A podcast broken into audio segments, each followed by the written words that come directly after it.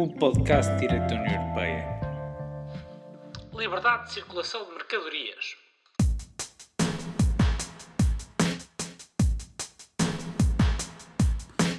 Das quatro liberdades fundamentais, a liberdade de circulação de mercadorias é a primeira que vamos estudar e, em termos de integração económica, é normalmente por onde a integração económica começa.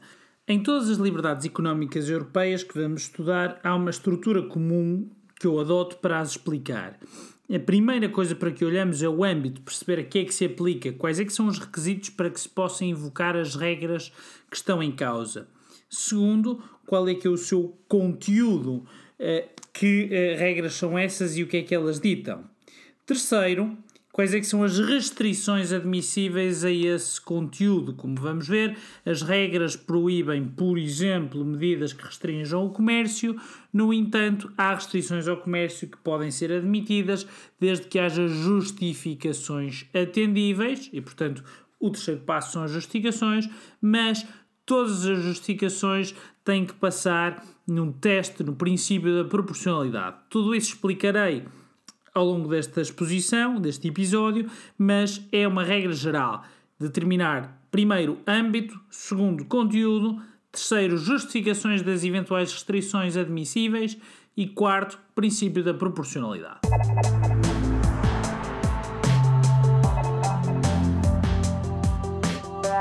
Há quatro exigências ou quatro pressupostos para que se possam invocar as regras da liberdade de circulação de mercadorias previstas no Tratado de Funcionamento da União Europeia.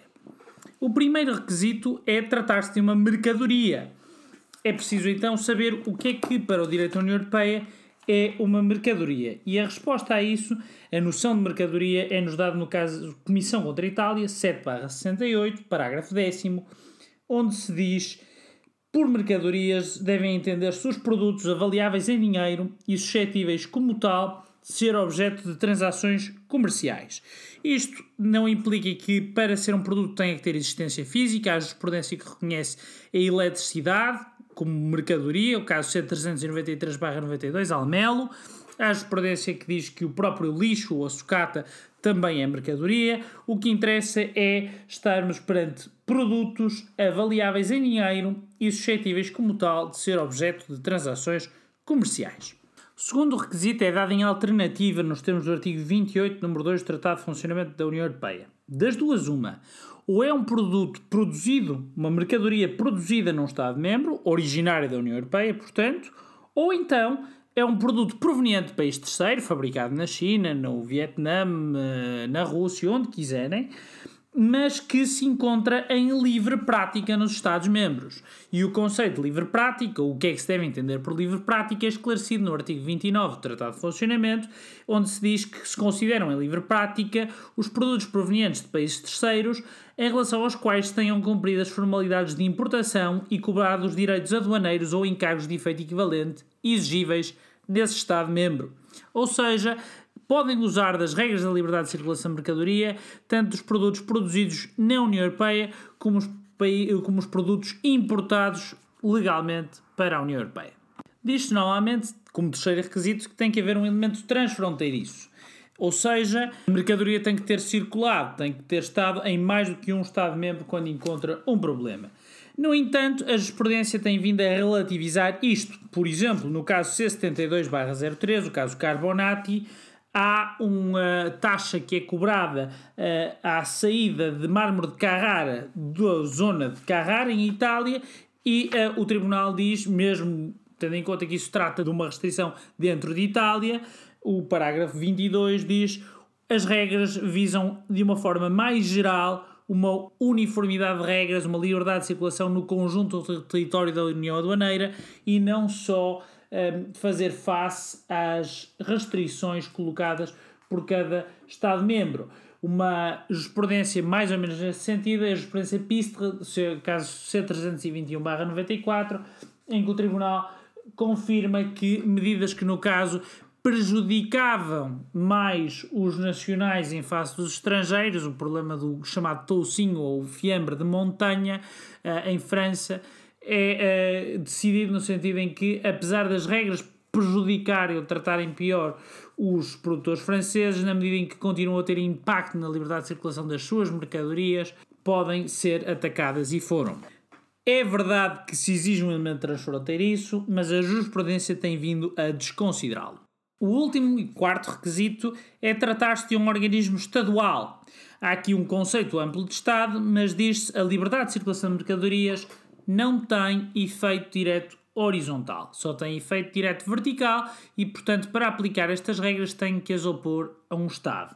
Mas se formos a analisar com cuidado a jurisprudência europeia, vemos que o Tribunal tem vindo a relativizar muito este conceito de Estado. No caso, Apple Pair Development Council 222-82 havia uma associação que visava promover maçãs e peras inglesas e o Tribunal diz que, na medida em que tinham benefícios de direito público, deviam ser considerados Estado. É o caso compra irlandês, em que há uma ligação muito tenue ao Estado e, mesmo assim, o Tribunal considera que há violação da liberdade de circulação de mercadorias, e o caso Frabo, o caso C171-11, em que uma entidade de certificação privada alemã foi considerada, as suas atuações foram consideradas contrárias ao artigo 34 do Tratado de Funcionamento da União Europeia, mas dizendo que essa entidade, na medida em que atuava com privilégios exclusivos de certificação dados pelo Estado, caberia neste conceito amplíssimo de Estado. Em suma, exige-se que se trate de um organismo estadual, normalmente, mas o conceito de Estado é tão amplo que se pode questionar se isto é mesmo assim. Uma nota de rodapé para deixar claro que há um domínio em que a liberdade de circulação de mercadorias tem sido aplicada desde sempre ao setor privado, que é a propriedade industrial, mas é matéria para uh, maiores desenvolvimentos noutras sedes. Vimos então que, desde que estejamos perante uma mercadoria produzida na União Europeia ou em livre prática, que haja um elemento transfronteiriço e uma atividade estadual, poderemos invocar as regras da liberdade de circulação de mercadorias. Mas então temos que perceber qual o conteúdo, que regras são essas. As regras de liberdade de circulação de mercadorias podem dividir-se entre medidas fiscais e medidas não fiscais. A diferença é simples. As medidas fiscais são todas aquelas que implicam o pagamento de uma quantia pecuniária, por oposição às medidas não fiscais, que são todas aquelas que, tendo algum impacto na liberdade de circulação de mercadorias, não, não se consubstanciam no pagamento de um montante pecuniário. Dentro das medidas fiscais, há duas normas fundamentais. O artigo 30 do Tratado de Funcionamento da União Europeia, que lida com as taxas aduaneiras e encargos de efeito equivalente, isto é, os valores que têm que ser pagos pela circunstância de uma mercadoria atravessar uma fronteira. Como se compreende, estas taxas aduaneiras prejudicam os produtos importados, na medida em que há um custo adicional em comparação com os produtos que são vendidos no sítio onde são produzidos. A segunda uh, norma relevante quanto a medidas fiscais é o artigo 110 do Tratado de Funcionamento da União Europeia, que lida com impostos discriminatórios, isto é, que incidem de forma diferente em relação a mercadorias provenientes de fora de um país, por oposição às mercadorias que são produzidas nesse mesmo país. No fundo, uma proibição de discriminação fiscal. Em suma, artigo 30, proibição de cobrar taxas pela entrada de produtos. Artigo 110, proibição de discriminação fiscal. No artigo 30, utiliza-se uma noção, a noção de encargo de efeito equivalente, que está definida na jurisprudência todos os encargos pecuniários, mesmo que mínimos, impostos unilateralmente e independentemente do seu nome ou técnica, que incidam sobre mercadorias devido ao facto de elas atravessarem as fronteiras, caso 2 e 3/62, Comissão contra Luxemburgo, caso Carbonati, parágrafo 20. De um modo geral, quando um produto tem que pagar qualquer quantia pelo facto de atravessar uma fronteira, ou é uma taxa aduaneira, que pode ser específica, dependendo do produto, ou ad valorem, dependendo do, seu, do valor do produto, ou é um encargo de efeito equivalente. No entanto, admitem-se taxas por serviços genuinamente prestados, Por exemplo, o caso da atividade de um veterinário à fronteira. Se tem que haver um controle por motivos sanitários da importação de animais vivos e é necessário que um veterinário preste esse serviço de controle, o pagamento dos honorários do serviço do veterinário não é um encargo de efeito equivalente. Acordam 87-75 Bresciani. Quanto às medidas fiscais, são, portanto, estas duas, não há muito mais a dizer, e à medida que os anos foram passando, elas praticamente desapareceram, sobretudo as medidas eh, fiscais eh, aduaneiras do artigo 30, e eh, não são hoje em dia muito relevantes. As medidas não fiscais são de duas naturezas, estão no artigo 34 e 35, respectivamente. Tratam-se de restrições quantitativas à importação, artigo 34, e à exportação, no artigo 35, e medidas de efeito equivalente. Restrições quantitativas, em ambos os casos, são, por exemplo, cotas. Dizer que eu só posso importar até 200 toneladas, 3 hectolitros, o que é que seja, de uma dada mercadoria. Quando eu proíbo a importação, também é uma, uma restrição quantitativa e a quantidade admitida é zero. Não há grande dificuldade em identificar restrições quantitativas. A grande dificuldade é saber o que é que são medidas de efeito equivalente a essas restrições quantitativas, conhecidas normalmente como medidas de efeito equivalente. A noção de medidas de efeito equivalente é dada no, no de Assonville, o Acórdão 8-74, em que estava em causa a exigência de um certificado para importação e, no caso, havia um belga que importava whisky através de França e, e não tinha certificado.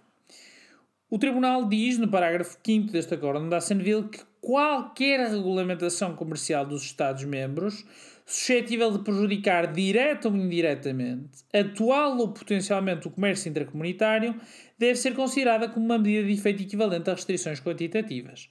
E se repararmos com atenção, isto abrange qualquer regulamentação da atividade económica e, portanto, normas jurídicas, simples práticas ou omissões de um Estado-membro, até, no caso, uh, compra irlandês, 249-81, a mera promoção da compra de produtos nacionais, com uma campanha, o financiamento de uma campanha publicitária a promover a compra do que é nacional, ou, no caso C265-95, morangos espanhóis, a mera inação do Estado francês em tomar medidas. E, portanto, qualquer regulamentação, até é mais amplo do que qualquer regulamentação, é qualquer atuação por parte do Estado-membro. Depois, diz-se a medida não tem que ser discriminatória. Ela, não há aqui qualquer nota de intenção discriminatória. Também não há aqui qualquer nota de intenção, nem sequer há aqui uma nota de efeito real. Basta o efeito potencial. Diz-se isso a dois pontos. É uma medida suscetível, não tem que entravar verdadeiramente, basta que seja suscetível e tem que ser atual ou potencialmente. Pode nunca ter restringido um único produto e, mesmo assim, ser uma medida de efeito equivalente. A fórmula canónica que se preserva até hoje é esta do Acórdão de Assenville, parágrafo 5. Qualquer regulamentação comercial dos Estados-membros suscetível de prejudicar, direta ou indiretamente, atual ou potencialmente, o comércio intracomunitário. Não interessa se é discriminatório ou não, qual é a intenção e qual é o real efeito. Circulando os produtos no mercado comum, há um problema que se coloca evidentemente. Se eu aplicar o princípio da territorialidade sem mais, as normas portuguesas que disciplinam a venda de produtos aplicar-se-ão em Portugal, quer os produtos sejam nacionais, quer sejam estrangeiros, e assim farão todos os Estados-membros. Isso significa que os produtos que são importados para Portugal vão estar em desvantagem daqueles que são produzidos e vendidos em Portugal. Porque se eu produzo e vendo os meus produtos em Portugal, eu só tenho que cumprir um conjunto de regulamentações, as regulamentações nacionais. Em contrapartida, se eu produzo os meus produtos em França e os quero vender em Portugal, terei que respeitar as regras da produção em França e as regras de comercialização em Portugal. E era isso que se passava no Acórdão Cassis-Dijon, o Acórdão 120-78. Havia um importador de um licor francês, o licor de Cassis, com 16% de álcool, e a lei alemã não deixava que produtos que tivessem menos de 20% de álcool se designassem como licores. O que se alegou foi este duplo encargo, esta discriminação entre quem importa e quem vende no país em que produziu, é uma medida de efeito equivalente. E o Tribunal dá razão, dizendo quando não há uma regulamentação comum, o que os Estados-membros têm que fazer é regulamentar. Mas isso pode de facto ser uma medida de efeito, equivalente. No entanto, a história não acaba aí, porque nem todas as medidas de efeito equivalente são proibidas. O Tribunal diz no parágrafo 8 que os obstáculos à circulação decorrentes da disparidade entre as legislações nacionais devem ser aceitos na medida em que tais medidas possam ser consideradas necessárias para a satisfação de exigências imperativas atinentes designadamente à eficácia dos controles fiscais, à proteção da saúde pública, à lealdade das transações comerciais e à defesa dos consumidores. Ou seja, é verdade que uma imposição deste duplo encargo é uma medida de efeito equivalente, mas também é verdade que uma medida de efeito equivalente pode ser justificada e não só pelas razões que estão no artigo 36, mas ainda por outras exigências imperativas. Diz-se por isso que se estabelece aí um princípio do reconhecimento mútuo eh, e a ideia é que a disparidade entre as relações nacionais pode ser uma medida de efeito equivalente. E se voltarmos um pouco a, atrás, a relembrarmos a noção de medida de efeito equivalente do Acórdão de Assonville, qualquer regulamentação comercial suscetível de prejudicar direto ou indiretamente, atual ou potencialmente, o comércio intercomunitário, vemos que ela era amplíssima. De tal forma que, no Acórdão Keck C267 e C268-91, o Tribunal de Justiça teve necessidade de dar um passo atrás no caso, eh, dois proprietários do supermercado tinham sido submetidos a procedimentos penais por terem vendido mercadorias abaixo de preço de custo. O tribunal chegou à conclusão que talvez tivesse ido longe demais na noção de efeito equivalente e parágrafo 14 diz é necessário reexaminar a nossa jurisprudência até agora e introduz uma distinção entre as medidas ou as regulamentações nacionais relativas às características dos produtos, designação, forma, dimensões, peso, etiquetagem e condicionamento, etc., essas são medidas de efeito equivalente. Mas há um outro tipo de medidas ou regulamentações que são aquelas que dizem respeito a modalidades de venda. E o que o Tribunal diz no parágrafo 16 é as disposições nacionais que limitam ou proíbem determinadas modalidades de venda podem estar isentas da aplicação das regras da liberdade de circulação de mercadorias, desde que se verifiquem duas coisas. Devem aplicar-se indistintamente a todos os operadores no território dos Estados-membros, portanto, não podem ser discriminatórios quanto à sua aplicação, e devem afetar da mesma forma, de facto e de direito, a comercialização de produtos nacionais e de produtos importados. Ou seja, as medidas nacionais relativas a certas modalidades de venda que se apliquem indistintamente a todos os operadores e que os afetem da mesma forma, tanto facto como direito, quer sejam importados, quer sejam produzidos nacionalmente, estão fora do âmbito de aplicação. Perceber este critério eh, torna-se mais fácil quando lemos o caso Gourmet, caso C405-98. Aí uh, estava em causa uma legislação sueca que proibia a publicidade a bebidas alcoólicas uh, com teor alcoólico superior a 2,25%. E há uma uh, empresa que diz isto é uma medida de efeito equivalente porque vai afetar de forma diferente produtos nacionais e produtos estrangeiros. Qual é o argumento? Os suecos beberão a cerveja local que conhecem, ou as cervejas que já conhecem, mas se um produtor de cervejas português ou holandês quiser entrar na Suécia, fica sem um mecanismo muito importante para promover a venda dos seus produtos, que é a publicidade.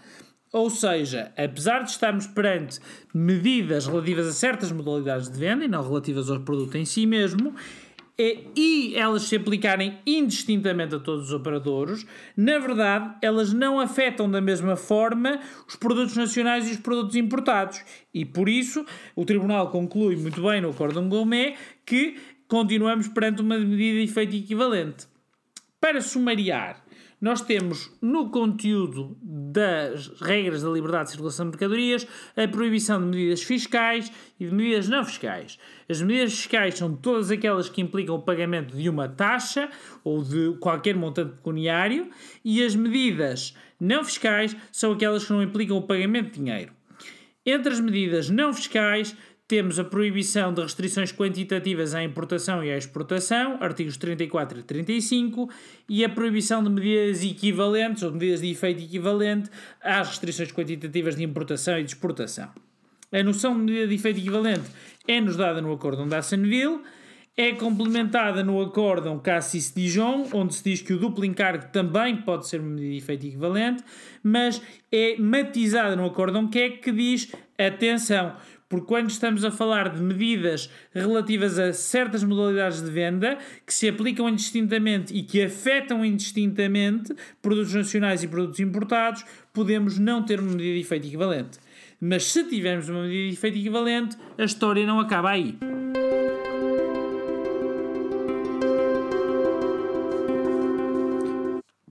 Na verdade, todas as restrições à liberdade de circulação de mercadorias são passíveis de serem justificadas mas vamos concentrar-nos na justificação de uh, restrições quantitativas, nomeadamente proibições ou limites, ou uh, eh, um, ehm, nas medidas de efeito equivalente. O artigo 36 do Tratado de Funcionamento da União Europeia estabelece aí um conjunto de uh, fundamentos de justificação de restrições. Diz as disposições dos artigos 34 e 35 são aplicáveis sem prejuízo de proibições restri ou restrições à importação, exportação ou trânsito justificadas por razões de moralidade pública, ordem pública, segurança pública, proteção da saúde e da vida das pessoas e animais ou preservação das plantas, proteção do património nacional de valor artístico, histórico ou arqueológico ou de proteção da propriedade industrial e comercial. A seguir diz-se, que é o nosso último critério, que essas proibições ou restrições não devem constituir nem um meio de discriminação arbitrária, nem qualquer restrição dissimulada ao comércio entre os Estados-membros. Iremos a isto depois, é o nosso quarto passo, mas já vimos que eh, eh, também no acórdão Cassis-Dijon, o Tribunal diz que as medidas de efeito equivalente podem ser justificadas por razões imperiosas ou imperativas de interesse geral. Na verdade, as eh, razões apontadas no artigo 36 não são exaustivas. O Tribunal tem vindo a admitir outras razões, como a proteção ambiental, no caso Wagen 389-96, a defesa de direitos fundamentais, como o direito à greve, no caso Schmidberger C112-00, em que fecharam uma rua durante 30 horas e, portanto, isso implicava restrições à liberdade de circulação de mercadorias. A promoção de características socioculturais de uma região, no caso do AFAEN 145-88, a proteção de menores, como no caso Dynamic Media C244-06, a segurança rodoviária, no caso Comissão contra a Itália Reboques C110-05, a manutenção da liberdade de imprensa, caso C368-95 Família Press. Em geral, o Tribunal admite, desde que a justificação apontada tenha algum acolhimento nos valores protegidos pelo tratado, que essa pode ser uma justificação. No fundo, temos as justificações ou derrogações do artigo 36 do Tratado de Funcionamento, mais as exigências imperativas de interesse geral mencionadas no parágrafo 8 do Acórdão Cassis-Dijon. Avançada uma justificação, essa justificação está sujeita a um teste da proporcionalidade. E o teste da proporcionalidade passa pela resposta a três perguntas.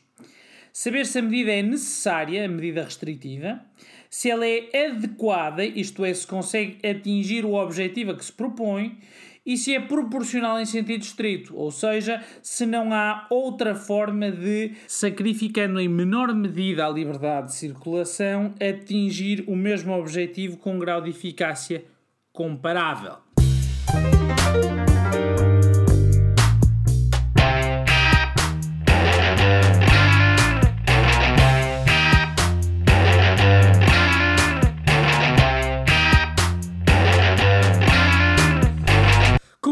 Então um caso prático. Eu tenho que perguntar: âmbito de aplicação, estou perante uma mercadoria? Há um elemento transfronteiriço neste caso? Esta mercadoria que eh, aqui tenho foi produzida na União ou encontra-se em livre prática? Há uma atuação de um Estado?